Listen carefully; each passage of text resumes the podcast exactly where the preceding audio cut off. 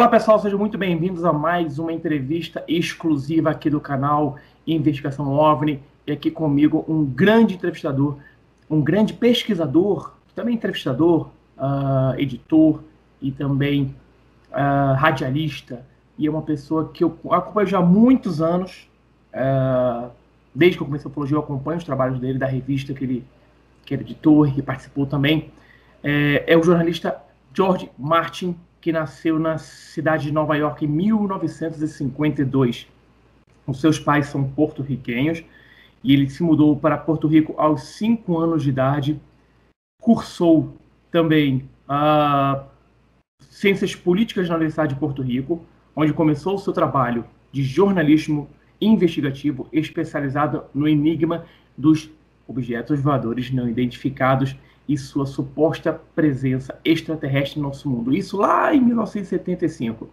Desde então, ele investigou centenas de casos e incidentes relacionados a este importante assunto, tanto em Porto Rico quanto no exterior.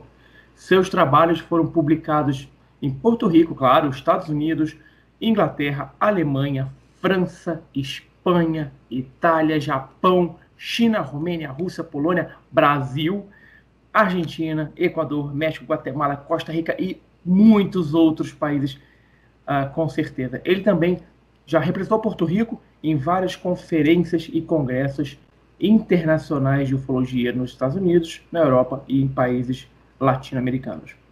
Ele foi consultor na produção de programas e documentários uh, sobre o fenômeno OVNI em Porto Rico para o Discovery Channel, e eu já assisti vários desses programas, o Learning Channel, uh, programas como Explorer da National Geographic, Unsolved Mysteries da NBC, Strange Universe da Fox Network e para especiais para o México, Equador, Venezuela, Japão, Alemanha, além de muitos outros programas para a TV porto-riquenha. Produziu também vários programas de rádio sobre o tema e é autor dos livros El Informe Lazar, El Fenômeno Evas Vieques Shooting Range uh, do terceiro grau, third grade, uh, e atualmente está escrevendo três outros livros importantes sobre o fenômeno ufológico em Porto Rico.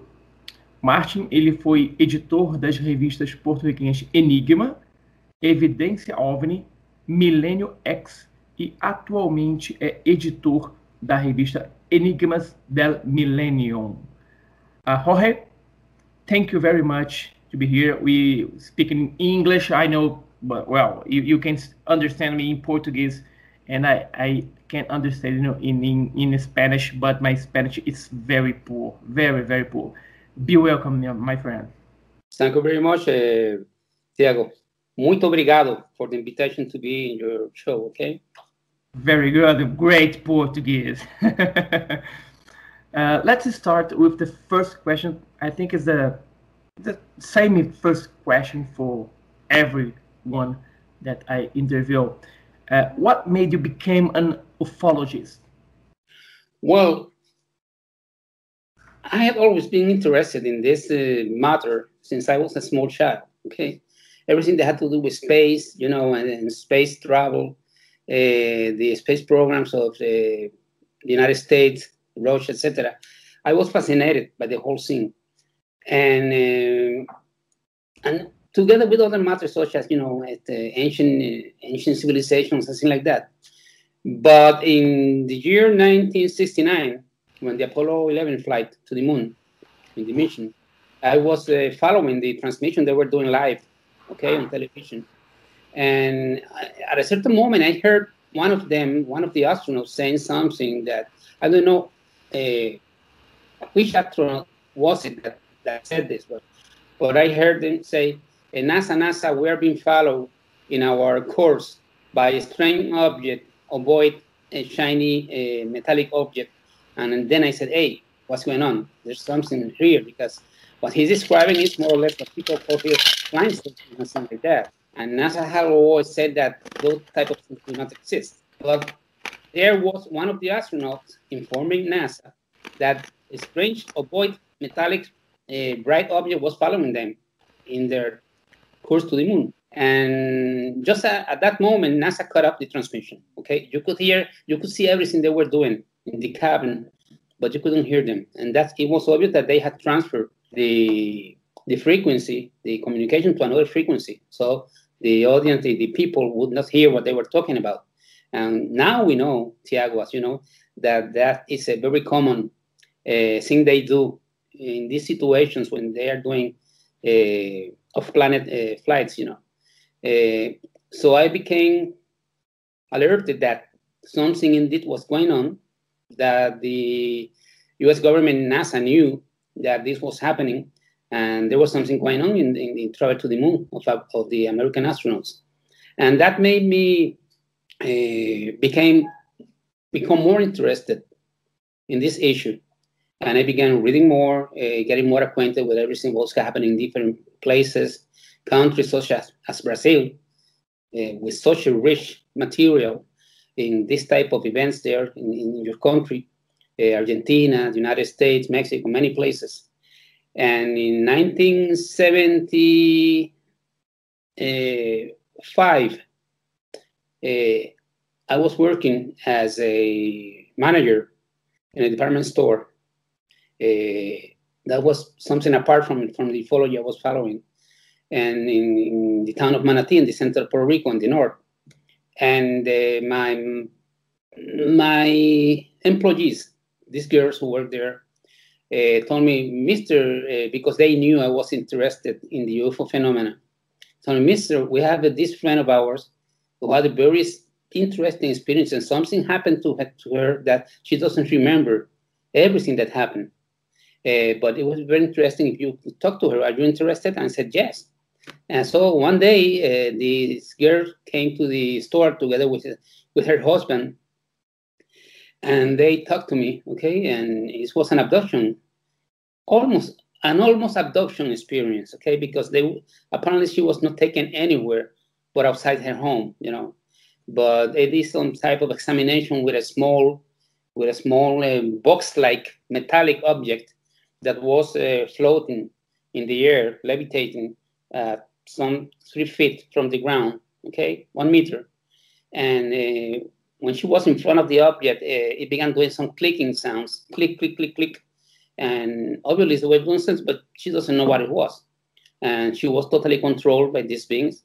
Everything began uh, uh, her husband was taking his final exams for engineering degree in the University of Mayagüez, that's in the west part of Puerto Rico, western region.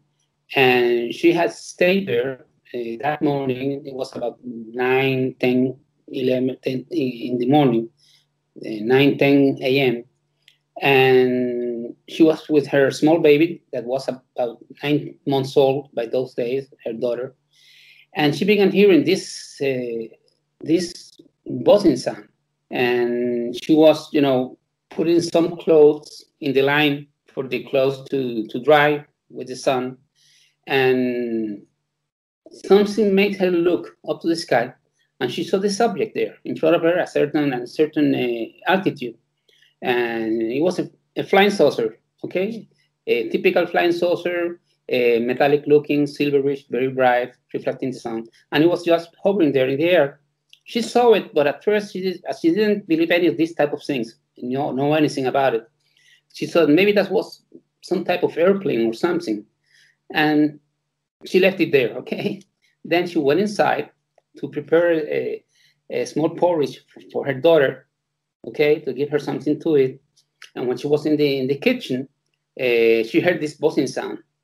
It's a, a strong buzz sound, like a like an electrical transformer. She said, okay, uh, outside, and she became strange.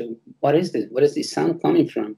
But she noticed that whenever the sound got louder, she uh, almost fainted. Okay, she became very weak and that the baby was complaining also of the sound, okay, crying and, and, and, and doing something to her her ears. Uh, so she wanted to see what is what. When she went to the to the front door, there was a window there, and she looked outside. There was a being standing there. Okay, and the being was about uh, seven to uh, six to seven feet tall, with a human-like body. Okay, it was humanoid in shape, uh, head, torso, arms, legs, etc. Uh, it was dressed in a tight-fitting silvery suit uh, with a line that goes that went from from the neck to the middle of, of the torso. Okay, black line, and the different thing was that uh, his head was different. Okay, the skin of uh, of this creature uh, was reddish in, tone, uh, with big black eyes. She couldn't see any nose or mouth, whatever, and this being had something like a helmet, a big helmet on his head that was round, big, and ended in a like a pointy section in the forehead. Okay. when she looked at this creature, uh, the creature nodded, moved its head, and, and she could hear in her mind uh, that she was being told, uh, "Stay there, be calm. Nothing's going to happen. Stop, stop." But she became hysterical, you know, and she went inside uh, to protect her child, her little girl. Uh, but then the the voice kept coming, you know, in her mind. She said, uh, "Come out. You must come out. You have to obey. Nothing's going to happen. Be calm. Be calm." Uh, the thing is that she became totally hysterical, protecting her children. She, she thought something might happen to the baby. Uh, because by those days in Puerto Rico, uh, there was a very heavy UFO wave. Okay, there were many UFOs seen everywhere in the island, encounter with beings, etc. And there were stories running around that those beings were coming from the women and for the children. They were that they were taking them away. So she was afraid that her baby might be taken, or herself, and, and, and his her husband wouldn't know what happened to them. You know, uh, so she resisted these orders, but she said that it was uh, harder and harder to resist those orders. Okay, in her mind. Uh, next thing she knows is that uh, she goes to the door again. She sees the being there uh, that said in a very uh, strong way, "Come out. You must obey." And she doesn't remember anything else. Okay. Next thing she remembers is that her husband, her husband arrived at noon uh, to her home in Barrio Limón, Limón sector of Mayagüez in the mountains and she was in a frantic state. Okay, she was totally hysteric, running around, holding the baby, uh, hitting herself with everything in the house. You know, the, the furniture, uh, the kitchen uh, table, whatever. And uh, she told her, she told her husband, there was a man, there was a man. Uh, he tried to get in, etc. Uh, but she didn't remember anything else. So, as you remember the, the UFO, uh, the being, a bright beam of yellow light that came down from the sky and covered the creature completely, as if there was something over her house, you know. Her husband was very interested in knowing what whatever happened on that occasion. That was in December 1973. Uh, the thing is that uh, no singer of course, she didn't remember anything else. But then when she came to, to the store I was manager at, I talked to them and said, well, you are saying some things that seem to imply that uh, maybe you had a further encounter experience, okay, and you don't remember. Would you be willing to submit yourself to, to a hypnosis session, a hypnotic regression? And they said, yes, we'll do it, okay? So I got uh, in contact with the uh, CEOMNI group. Uh, um, surely you know uh, about the work of uh, engineer Sebastian Robiou. Okay, Sebastian Robiou, este, William Santana Font, uh, Manuel Méndez del Toro, and others. And we got together, I talked about the, the case, and they were willing to investigate it. And we went to, to their home in the town of Manatí in, in Atenas, uh, uh, urban development. And there we did three different hypnosis sessions with this young girl, just this woman. And what came out was surprising. That was the first case in Puerto Rico in which uh, hypnosis was used as a, a research instrument, you know. And what came out was that she had been really contacted. Uh, when she went to the door, at that moment, uh, the being told her to come out. She wouldn't do it. And he resorted to a very tricky thing, okay? They know how to do these things, okay? Uh, as she wouldn't come by herself when they ordered, uh, she had this big, uh, what we call a chino rock. You know, these river rocks that are round, very polished. Okay. Yeah. Used, she used this uh, this rock to smash and make sofrito, sofrito to, to you know give flavor to, to the food, you know, with different yeah. ingredients. Yeah, I know, I know. Mash it up, you know.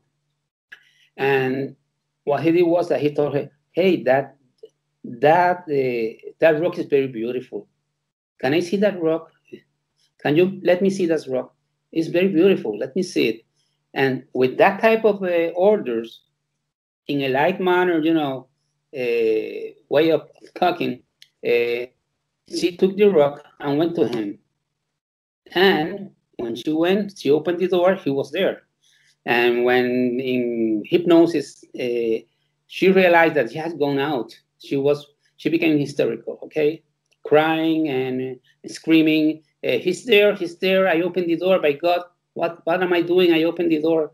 But nothing more happened in that sense the being controlled her completely. Okay, she felt very calm, and then took her to the uh, uh, the backside of their home, and the patio, the terrain uh, led to a deep ravine there, from which the all the we made, we did a, a, a throughout in, investigation in the whole area, and many of the people who live nearby, not close to her, but everyone live a little far from each other. But they said that nights prior to this happening, uh, the witnesses, the, the, the, the residents there, the neighbors, could see flying saucer type coming out from that ravine. Okay. Uh, the thing is that they he took the this woman to the back of the, her house and make her stand there, and there was this thing, okay, like a shoebox but made of metal, very bright, uh, shiny. And she was there for about five, ten minutes, and the this box was doing clicking sounds, you know. Uh, then they ordered her to go back. That's what she remembers. Go back and get inside the home uh, and close the door. Uh, after that, the buzzing ended, the being disappeared, and everything stopped. But that's the moment when she recovers her own senses and she becomes really hysterical, okay? Uh, totally nervous. She couldn't deal with it and went to change the, the baby because she feared that they had done something to the baby when she was outside, you know. She doesn't know what happened. And the thing is that when her husband arrived at about 12 o'clock uh, at noon, she was in the state I told you about first. She was totally hysterical, frantic, running all around the house, uh, uh, hitting herself with everything inside the house, furniture and everything. And how do you say, with her baby on her arms, and she wouldn't release it, release her. And uh, then she told her husband when when he had to, you know, uh, make her react, okay, in a little violent manner, but it worked. Uh, and she began screaming, "There's one man. There was a man. He tried to get in, etc., etc., etc." But nothing else. She doesn't remember anything else. The thing is that uh, at first he didn't know what to think about what she was telling him, but then uh, he had to go back to the University of Mayagüez, the Colegio de Mayagüez, uh, to excuse himself from the other exams that they had to make that day uh, and said there was an emergency in the family, etc. And even though she was very scared and very nervous, uh, uh, she let him go. Okay, say, okay, do it. I'll be waiting for you. As soon as you get back, we'll leave. We'll go to Manatí, to my mother's house. And they agreed that, and he, he went to, to Mayagüez. But in the meantime, he told her, uh, as I come by, uh, uh, call your mother in Manatí and talk to her. Count yourself, okay? In the meantime, I'll be back. And she did that. She was calling her mother, and they were talking by the te telephone line. And all of a sudden, she began hearing again the buzzing sound, okay? The strong buzzing sound, but in the telephone line. And this voice uh, appears and says, let it down, okay? Hang it up. And when she heard that, uh, she became hysterical and crying. Her mother, her mother noticed what was going on and said, uh, uh, "What's going on? What's happening? Is there something wrong there?" And she said, "Nothing, mommy," Uh, because she didn't want her mother to become nervous or frightened. Uh, and said, "Everything is okay, but I have to leave. I have to go. Uh, Junior is here." And she hung up. Okay, and when he came back, she was already frantic again, you know, hysterical. And at that moment, they took everything they had at the moment and left to the town of Manatí. Okay. Okay. All of that came out with many more details. Okay. In the hypnosis regressions, there were three different hypnosis regressions. And, but it was, to us, it was really interesting, everything. And as I told you before, this was the first case in which hypnosis was used in a UFO case here in Puerto Rico. That's, That's amazing. more submerged in this matter. Yeah, I can understand why. It's amazing. It's amazing case. But there's another case that for me, it's amazing as well. Uh, the video made in 2013 about Aguadilla Airport is considered one of the best records of a UFO. Tell us more about this case. Okay, that's the case that UAP WAP uh, analyzed the video. Okay, that happened as you said in 2013. Uh, uh, an airplane, a Falcon 25 from the U.S. Coast Guard and Homeland Security, since, since 9/11 they have joined, you know, forces and there's an office there in Aguadilla. That's to in the northwestern tip of the island. Okay, uh, that's a place of many many UFO events.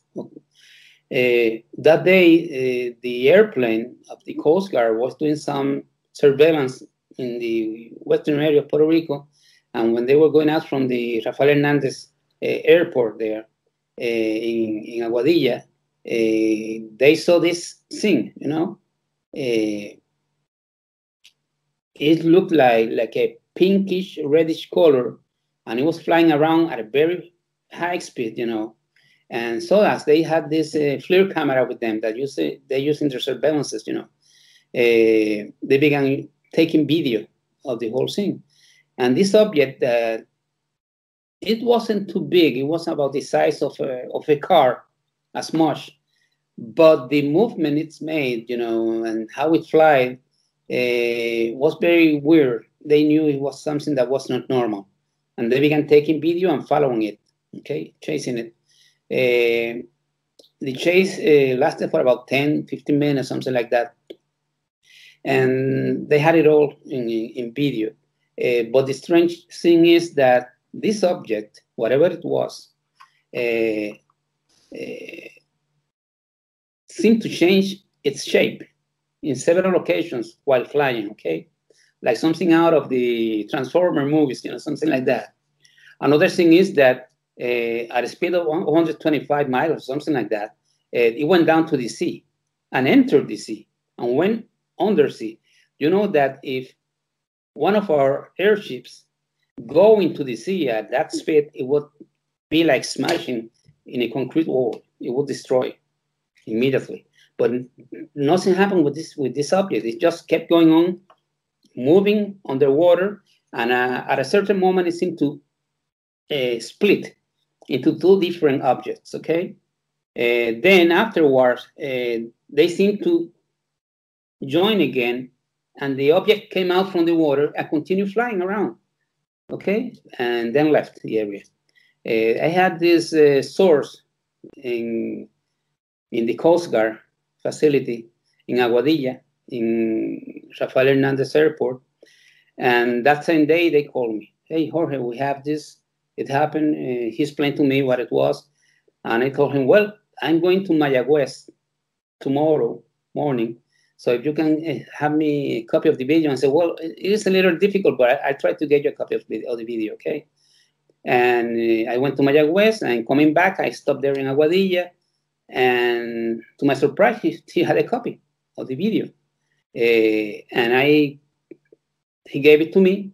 I took the video and made it public in the in the internet at once. Okay, uh, and later on, I learned that the the Coast Guard and Homeland Security Agency in, in Aguadilla has sent uh, the video to a place in the United States where they analyzed the type of things, and they said that yes, it was a, a bona fide UFO, okay, a genuine, apparently a genuine UFO, okay, that the technology, the object seemed to have uh, was far superior from anything the United States had okay, at that moment.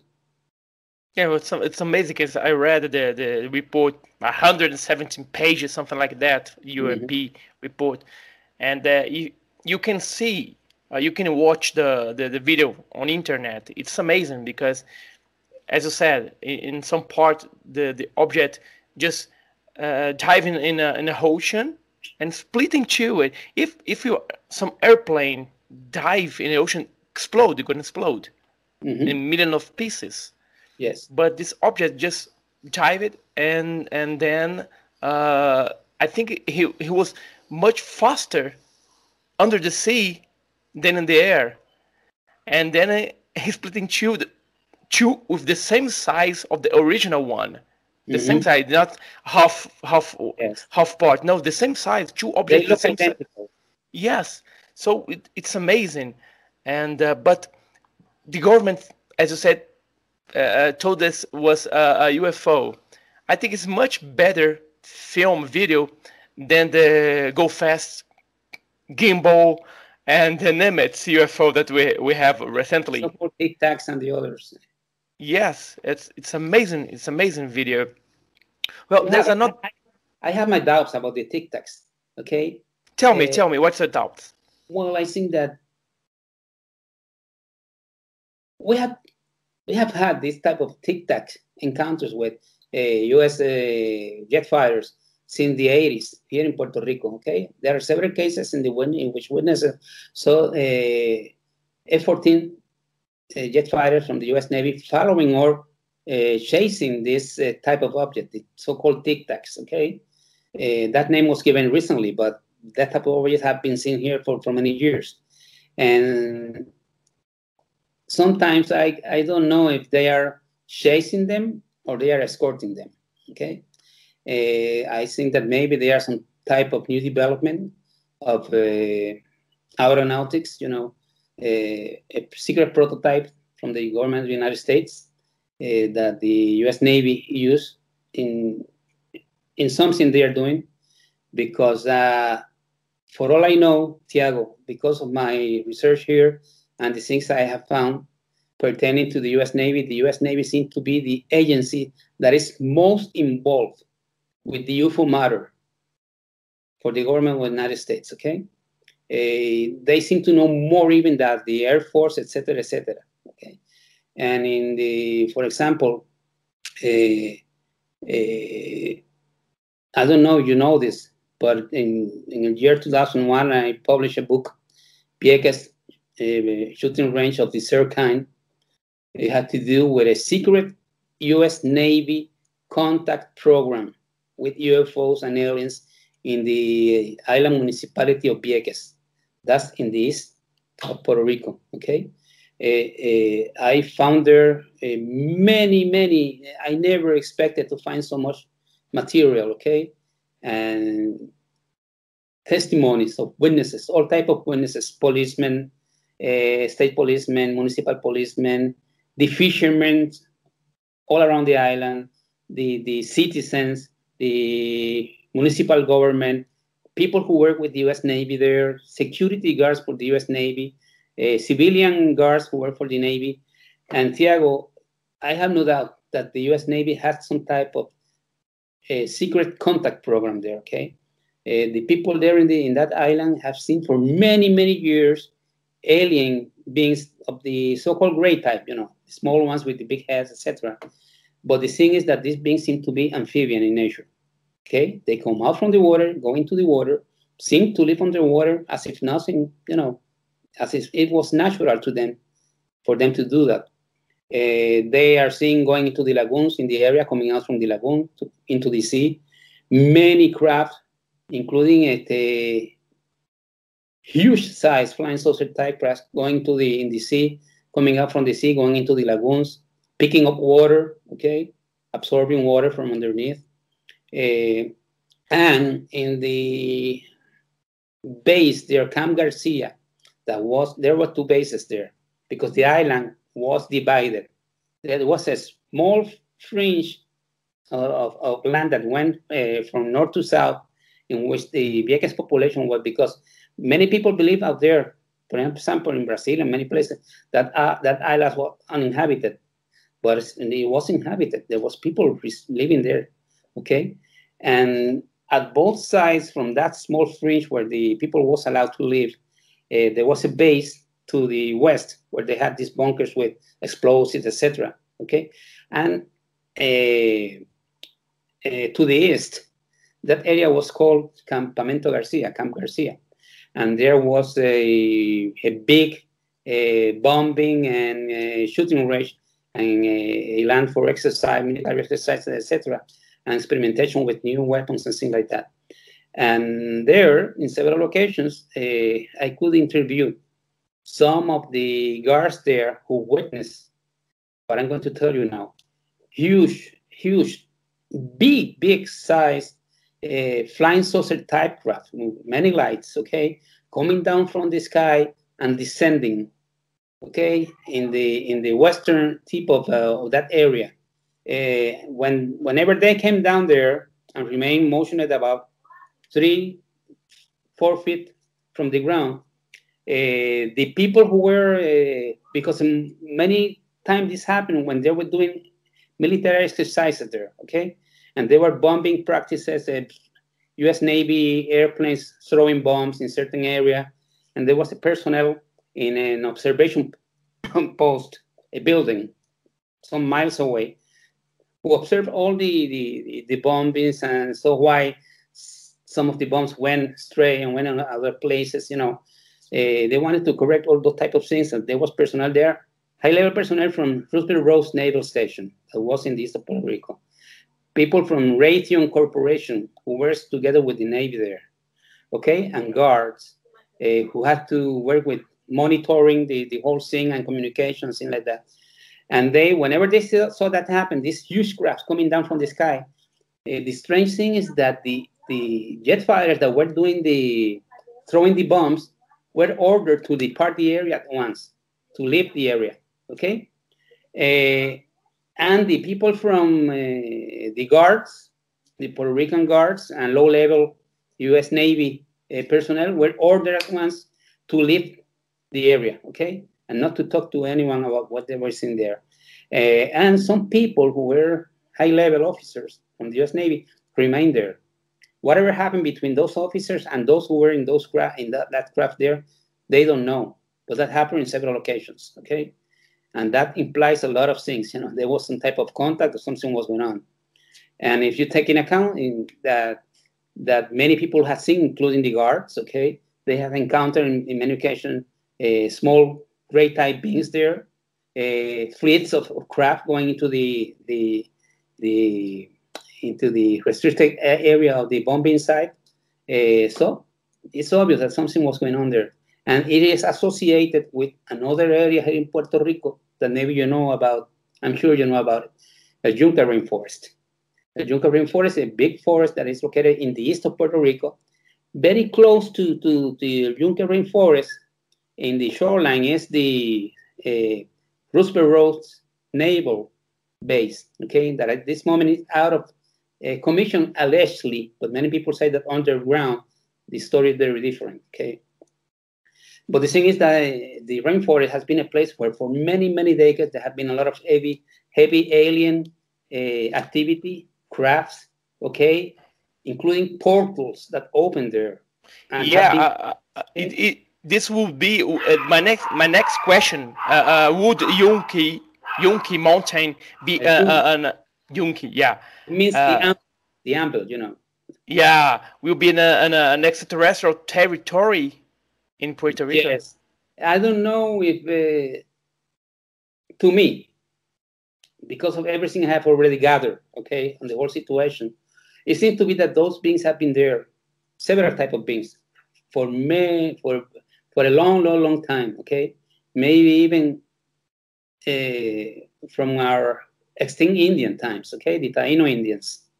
Uh, the Tainos uh, had their legends uh, saying that their good gods live there. Okay, in that area.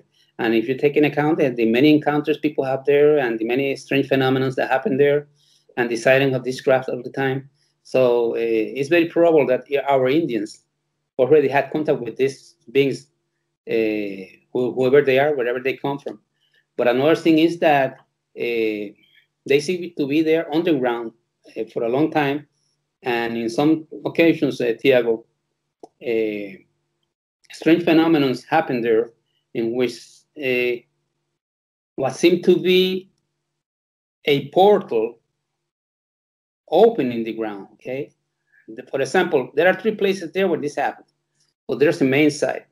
Uh, there's uh, this place that is in a very uh, deep valley between some mountains there, El Yunque Mountain, Mount Britton, uh, El Cacique Mountain, and El Toro Mountain. Okay, uh, all places of, of, very heavy activity, okay? Witnessed by many people, policemen, forestry service personnel, etc., biologists, etc. Uh, the thing is that in some occasions, that area, and this has been witnessed by people from the forestry service, U.S. Forestry Service personnel and policemen, they have witnessed that when this area, uh, including by day, okay, illuminates an aura of very beautiful reddish pinkish light appear over the whole area down there in that valley. Okay. And then next thing you know is that an opening appears in the ground. It is not a porthole or anything like that. It is just that the the matter there, you know, the, the ground, the trees, everything disappears. And what you see down there is a very huge hole. And inside that hole, very deep underground, they have set the uh, they, they, they have seen like a like a city, like a city, you know, looked at at a very far distance with many structures, light, etc. And this light issues out from that place, okay? And they have seen crafts going down there, flying saucer type craft or cylindrical uh, type craft, or come out from it. In some occasions, a big, a, a huge uh, bright beam of light, like a laser light, shoots out from there to the sky. And they have seen, people have seen crafts going into that beam of light to that place underground or coming out from it, okay? And then everything, all of a sudden, the light disappears and everything closes and it's normal again, okay? Eh, if that happened only once, you might say, well, maybe he might this whole thing, etc. But I have many witnesses who have seen these type of things there, okay? So it is not so easy to discard the whole situation as mere fantasy of someone or someone who imagined something like this is happening there. Okay. And, and, what government says about that? Because there's so many witnesses, forest guards and, and, and policemen. What the government say about that? That nothing happens there. the as usual, always. As always, you know, they have this. Uh, the area of the rainforest is under the control of the U.S. Uh, Forestry Service of the United States and the Department of the Interior. Uh, some years ago, it was totally federalized. Okay, it is no longer under the control of the people of Puerto Rico. It is totally under U.S. control, and uh, it has become more and more obvious that there's a military activity going there, going on there. Okay, uh, that either they are participating in the whole situation somehow, or they are dealing with the situation, intervening with the situation. Uh, since the uh, Hurricane Maria that affected Puerto Rico very much, okay, using the excuse, excuse of the alleged damages to the forest and the insecurity in certain areas, most of the areas have been closed to the public, okay, in the rainforest. And now, if you want to go up there, you could do it before freely, okay? But now, if you want to go up there, you have to, to make an appointment, pay in order to to to to be uh, authorized to go into the place, okay? And you can only be there from some hour to some hour, and that's it. Okay, in a certain area only. Okay, you, that you can go to, to many of the areas that were visited before by the people here in, in the island. Uh, and there's this heavy military presence that shouldn't be there, but it's there. And what people think is that they are either dealing with the situation, they are the island situation, or they are themselves involved somehow with what's going on there with these beings. Okay, and there have been many type of uh, events there, encounters I have hundreds, literally hundreds of encounters of people uh, there in the rainforest, okay, with small gray type creatures of six different types. They vary in type from because of the type of their eyes or the color of their skin, uh, uh, things like that. And also some human looking uh, beings, very tall in size, white, you know, pinkish in color, very pale, long blonde uh, hair to, to, to their to their arms, you know, and dressed in white tunics. But these beings have both types have the capability of becoming balls of light. They transform themselves in balls of light and vice versa. Okay, whenever they want to do it. Uh, and there's many, many stories and many accounts of people who have witnesses there. Even people I have talked with, I have talked with many of the of the rainforest uh, forestry service personnel and biologists, and they have witnessed all of this. But they are told not to talk about it to anyone. Okay, they have to to go there at 6 a.m. in the morning to work, and they are there's a meeting each morning, and they are remember that they are not to talk to anyone about the things that are going on there in, in Israel forest. So in the U.S. Navy, the people in the military who are working with with the situation in in rainforest are people who who were with the U.S. Naval Station. Okay, there's some type of joint program going on with this, and they are the ones involved with what's going on in, in, in Vieques. Okay, and in the southwest of Puerto Rico, that's another story. Everything that has been happening is in the southwest. Well, it's, it's amazing. It's amazing. I have I have a, a, in my book um, extraterrestrial topology. I have in my book one of the beings saw in in Yuki Yuki Yuki. Uh, Yuki. There's a brown uh, black eyes and uh, pointed ears. Small mm-hmm. small beings. It's amazing. But another there's thing a, that there's a very weird one. Okay, in some sense you, you can say maybe it looks maybe a little like a like a gray type creature, but no, it's it's weird. It's different. The eyes go up like this, you know, dark, elongated eyes. Uh, the head is different. It is I don't know. It, to me, it looks like a blend between insect and, and lizard and, and, and a gray. It's very weird, very strange. These people have taken a video of it that lasted only some seconds.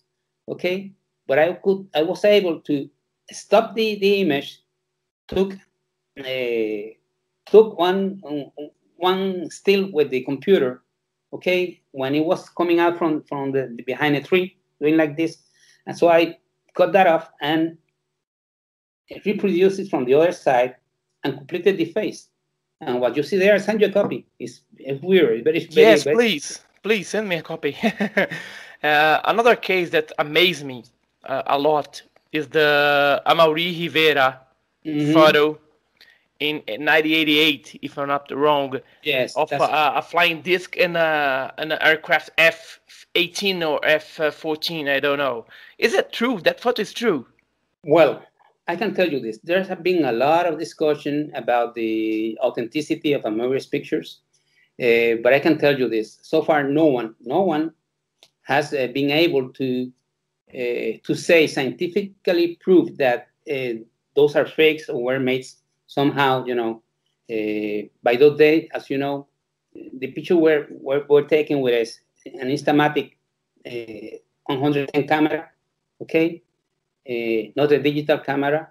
Uh, there were about 12 of those pictures. Only three or four of them are, are known uh, widely. Uh, the strange thing is that uh, the the plane and the object seem to be in the same, more, or less in the same exact positions always. Uh, but he said that that happened. That's what he says. That that happened because uh, he had been abducted and later on released. You know, and when he was uh, at this place, that eventually uh, it was known it was the back of his home in the sector of Boquerón, and he said at first that it was in another different place in La Pitaya, in Cabo Rojo, because his uncle, where he lived at his uncle's house, uh, uh, forbid him from making public the place where he took the pictures because they would be harassed all the time, uh, made fun by people. So he had to say that it was in, in the other place in La Pitaya, and it was behind his house in, in, in Boquerón. Uh, the thing is that I have other people who live in the same sector who that same morning, okay, very early in the morning, uh, saw a UFO and saw jet fighters flying around. They came out because they heard this flying, this, UFO, uh, excuse me, these F-14 jets flying around. Uh, and as they already in that area, Lajas, Cabo Rojo, uh, were aware that whenever that happened, something was going on and UFOs were somehow involved. They came out to see and saw the, the situation. So that tells to me, people I know who are serious people, okay, uh, that apparently something really did happen, according to what he says. Another thing is that uh, none of the analysis made by, by digital analysis uh, images have shown there being any type of, how do you say, manipulation. Manipulation or okay. Oh, fake or fake. Fake with the images. I myself made one, you know, I'm not an expert, but I know how to use the, the, the the digital filters, okay, different programs. And so far, as much as I try, I've never found a single line or string from which the airplane or whatever the UFO could be hanging from, things like that. Nothing at all, okay? No matter what filter you use, you can find anything. So I have to give credence to what Amaury says, okay? I also uh, talked to many of his relatives and neighbors uh, about what happened the day he said that happened. And they all told me that he was very, very affected. He was, uh, how can I say, traumatized. Uh, he didn't remember at first what happened to him, but he, he could, wouldn't go out from his house. He was very scared. And uh, then when his uh, cousin came with the pictures, because he had taken some pictures for her uh, with the camera of, uh, of El Gran Combo, no, it's an orchestra, salsa orchestra, very famous in Puerto Rico. And he was working in this uh, nightclub. And uh, she asked him to take some pictures, as he was a fan of, of the orchestra, uh, to have some pictures of, of, of, them. And he took the pictures and gave the camera to her afterwards, after this had happened. And when she came a couple of days later with the pictures and saw these things there, you know, the flying saucer and the, the, the jets flying around, etc., etc., he became frantic. Okay, everything came to him at once, and all his his, his grandmother, his, uh, his mother, uh, his sisters, uh, cousins, aunts, uncle, everyone told me that he was totally he went crazy. Okay, he couldn't well. The, the, the, photos unblocked their their their the mind, the, the, the remembers him the the the remembrance. Is this well said? Remembrance of what allegedly had happened. Okay, uh, and the rest, you know, the story. You know, it's but amazing. He, at this moment, he, he he hardly wants to speak about it because he was very harassed. You know, he was persecuted by people, harassed, and the whole situation to him was something very negative. Okay, both because of the experience and the fear it brought to him, he says, and because of all these other situations that, ha- that happened with some people who were harassing him and threatening him and ma- making uh, fun of him, you know, uh, that's the sort of thing that always happen in these cases. You know? Yeah, yeah, yeah. Uh, but there was another, you- there was another I don't know, I don't know how much time we, we still have, but let's go. another, another in, incident that happened there in Cabo Rojo and Lajas that is very important. Okay. Talk. Tell us. Tell us. Yeah. Surely you remember the incident in which two jet fighters were taken or destroyed by a huge uh, triangle spacecraft there in Cabo Rojo? Whoa! I didn't know that. That was in December 28, 1988. Okay? In December 28, 1988, uh, I received this call at about 8, 8.30 p.m. the night here in San Juan by some, of some, some friends down there were calling me that something big had happened, had just occurred, and they told me that uh, some U.S. jet fighters apparently were destroyed or disappeared by a huge triangle-shaped craft there. Uh, I went there immediately that same night and spoke with many, many witnesses. There was witnesses, at Tiago, by hundreds of people in the whole area. Okay, it happened right in the middle between the towns of uh, Cabo Rojo and Lajas at the southwestern tip of the island. Okay, it was about 7:30, something like that, and people heard these jets uh, flying low. Okay, uh, they knew they were uh, military jets because they were always flying over the area because they were surveilling the situation that was going on pertaining to the UFO alien situation that happened uh, began in 1987. A very strong UFO flap after an earthquake that occurred there. The thing is that they see these uh, jet fighters flying around in the sky. It was already almost dark, and then they see the big light coming. Okay, a big ball of light coming in the sky, and when it approached, they could see it was a something that was like a gigantic a triangle shaped craft, okay, that had a big ball of yellow light underneath in the center and several red and blue lights on the corners, okay.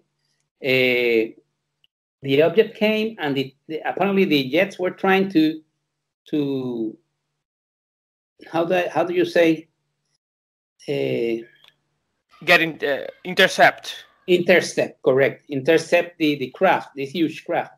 Uh, and it kept changing direction moving to different areas okay?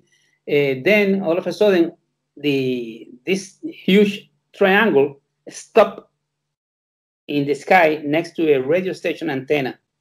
And at that moment one of the jet fighters that was beside it oh no uh, behind of it uh, seemed as if it was going to collide with the with the huge triangle shaped craft. But instead of colliding, that everyone began, you know, screaming, "Hey, it's going to to collide! It's going to implode! Something's going to happen!" But instead of anything happening, it just as it approached and was to hit the the triangle, it just disappeared. It vanished. They don't know if if it was absorbed or captured by this huge craft or was destroyed. The thing is that the jet disappeared. Then that craft uh, veered on, on, itself, made a turn, went back to Laguna Cartagena, another place there of a lot of UFO activity, and remained motionless in the sky. And another jet came, and the same thing happened. It disappeared too. But the thing is that there seemed to be a, a third jet fighters. Apparently, two of them were trying to intercept the craft and check on it. And there was a third one that surely must have been because it, it was flying around, you know. Uh, some people believe that it was taking, you know, uh, pictures or filming the whole situation. And when that third jet fighter saw what happened to the second one, it flew away to the north. And from the from the huge uh, triangle UFO, several balls of red light came out and began chasing the, the surgeon fighter that disappeared to the north into the mountains of in the mountains of uh, Monte del Estado, a small region of mountains there going going to some clouds and disappear. At that moment, the huge triangle uh, made like a bright explosion with sparks, a noiseless explosion of light with sparks, and divided into two separate triangle sections, triangle craft. One flew to the to the north, and one flew to the east and disappeared.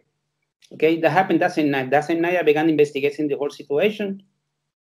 The planes were from the Roosevelt Road Naval Station, okay, in Ceiba. Uh, they denied it. I spoke with uh, Officer Bercy from Flight Operation Division, and he denied everything, anything happening that night, and even that they had planes doing air practices in the area. And that was a total lie because I talked with people in the FAA in San Juan, source I had, and people in the radar stations, and the radar station in uh, of the Puerto Rico National Guard, and the in Mayagüez, the radar station of the Fast Action Police, Police Corps that have their own uh, air division, and they all told me that Roosevelt Road had uh, jet fighters in that area doing flight practices. Okay, so Roosevelt Road denied and lied about it. Okay, uh, and and the, and the, a lot of uh, witnesses in the ground saw it.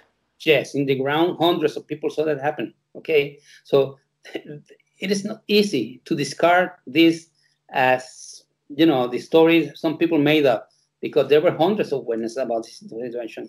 Also, uh, we have been trying with several people together in the U.S. to get some type of uh, official verification of this incident. Okay, uh, if some jet disappears, the pilots and things like that that night, but nothing comes out. The, U.S. Navy keeps denying this ever happened, but there's a there are new details, new things that have come out uh, from people inside the the U.S. Navy that have said that in those days they had lost two planes, okay, and in in Ceiba in the in the U.S. Uh, Navy base, and they were very they be very sad about the whole situation and worried about what happened with those uh, pilots in those jet fighters again. Whoa, it's amazing. It's like a, a Mantell case and the Felix Moncla case. It's, yeah. it's amazing. Yeah. It's amazing. Well, to finish our interview, I can't let it go without asking you about the chupacabras mm-hmm. that hit Puerto Rico in the 90s. And seems that they came back again in the United yeah. States. And we had cases in Brazil in the 90s as well. What did you discover about this phenomenon? Well, in 1994, 95, I began investigating this type of cases because if you're a serious researcher, you can be prejudiced, you know, in the type of cases you investigate. Uh, so I had to check what was going on with this because it had to do with cattle mutilations, animal mutilations, livestock, uh, all type of animals, you know. And as you know, many cattle mutilation and animal mutilation cases have been related somehow with UFO activity in many places, okay? But in Brazil, here, in the United States, in many places. So I wanted to check it out. And uh, I was surprised to see that it was really going on. And uh, there was a, a strange type of creature that, that seemed to be doing this. Uh, eventually, I came to the knowledge uh, of what these creatures really looked like. Okay, after investigating and uh, interviewing hundreds of witnesses all over the island, uh, they began they gave me pieces of the description of the creature. Okay, and I began doing like an identikit of the whatever this was. Uh, but the ones who really gave me the description of this type of creature were children. Okay, small children and they told me uh, it was like this. It has very strong uh, thighs, legs. It had nails or claws in, in their feet, in their hand. Their hands are small, but they have these claws in their hands. they told me the body is like that of a small dinosaur, okay, but with a little fur on its body uh, the head is oval shaped with red eyes that seem to be hypnotic in nature. Uh, and they have these uh, uh, fangs, but also something very weird that comes out from their from their mouth. They are like an appendage, a, a pointy appendage, reddish in color, that comes out from the from the mouth of these creatures, and that's what goes into the animals, make these strange holes in them, and extract liquids and blood from them, etc. Uh, another thing that was found was that uh, this creature emit, apparently through that appendage, uh, emit some type of liquid that seems to be like an enzyme, like the one, like the enzymes the, that flies you to to to melt the the elements, you know, the food to dissolve, to dissolve the foods. Okay? Uh, and that explains something that was very weird in this type of cases because in many cases, uh, Thiago, uh, even though there were no big holes or holes in the in the victims, the animals, I'm talking about rabbit, cats, dogs, uh, etc. Uh, entire organs from inside these animals had disappeared. When they were necropsied, you know, they were open and, and, and examined. The veterinarians we were using became uh, surprised because complete organs had, had disappeared from inside the animals. And there was no explanation to that. And it seemed to be the case that these things that came out from the mouth and were inserted into the animals uh, issued out some type of liquid that worked like an enzyme that dissolved this, and then they could suck the whole like like an acid, like an acid, and, and, melted the, the organs, internal and organs, and suck it. Absorb these these organs and, and, parts of the animal from the inside of it. Only thing was that, for example, some of the animals you could see a small hole here here in the this area, okay, uh, in the ribs, let's say, and whatever this was that seemed to be this long uh, pointy thing uh, moved inside the animal in a straight fashion and went to the heart and pick, cut off a little piece of, of the heart. Okay? Then, but the thing is that they found out also that it went from there, it changed its course in a linear linear fashion to the to the to the liver and took another piece, okay? And from there went to another organ, okay? And took another piece, and then to the uh, sexual organs. And they said it, it was like taking biopsies of these tissues, of these organs. But the thing is, how could this do this with whatever was going on inside and changing directions, you know, in linear fashion and going to other to, to other organs and extracting pieces, you know. Uh, this was verified later on uh, when the Puerto Rico Agriculture Department uh, sent some samples of this liquid to be examined in the Ames laboratory in the United States in Iowa that has to do with, you know, uh, genetic research for agriculture department and things like that. And they found out that there was a type of uh, a very strange type of uh, enzyme that did this, you know, that melted the tissue. And so it, it, it, proved what we were finding with veterinarians here. And then also, uh, I, I could finally do the sketch of what these creatures look like. That was the, the first one that was published uh, worldwide about these creatures with the spines in their back and everything. Uh, but now, uh, Tiago, there's a new development. By 1996-97, uh, there began to to be encounters with creatures that looked very weird, were tall in size, humanoid in shape, uh, uh, but had what seemed to be like bat-like wings okay? Bat-like wings, uh, dark in color, very strong, uh, and they had an almost gargoyle-like appearance. and it's happening right now. Okay, that sort of thing is happening uh, very frequently here in Puerto Rico at this moment. And also, uh, as you said, the chupacabra type creatures are being observed again in different places of Puerto Rico. Yes, but it, it is it is smaller, showier, you know, more showy, more stocky. Uh, that's the movement. that's the movement. But these creatures that are being observed here in Puerto Rico and had to do with with the animal killings and mutilations are humanoid in shape with bat-like wings. So people call them the gargoyles, okay? Because there's no other way to know them, to, to name them. Uh, so what's going on? We don't know. At this moment, we really don't know what's going on with all of this. It's it's a mystery here in Brazil as well. We we we had some cases in the 90s, and we had some cases uh, in 2019, 20, but uh, we couldn't we couldn't uh, find an explain it, uh, explanation for that because, as I said, okay, some cases we can explain, like a jaguar or, or uh, a wild cat that we have here in Brazil.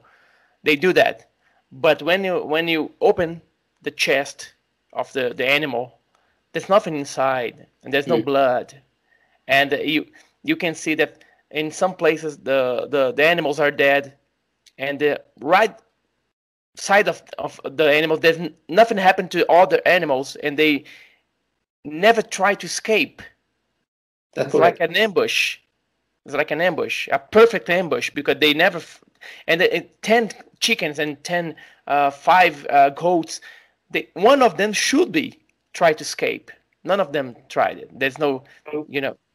Apparently, that has to do with the ability those creatures have to hypnotize with these reddish eyes they, they have, you know, luminous eyes.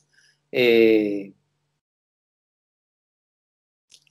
it is happening again here in Puerto Rico. Okay, uh, we don't know what this means pertaining to the whole situation with the UFOs, etc.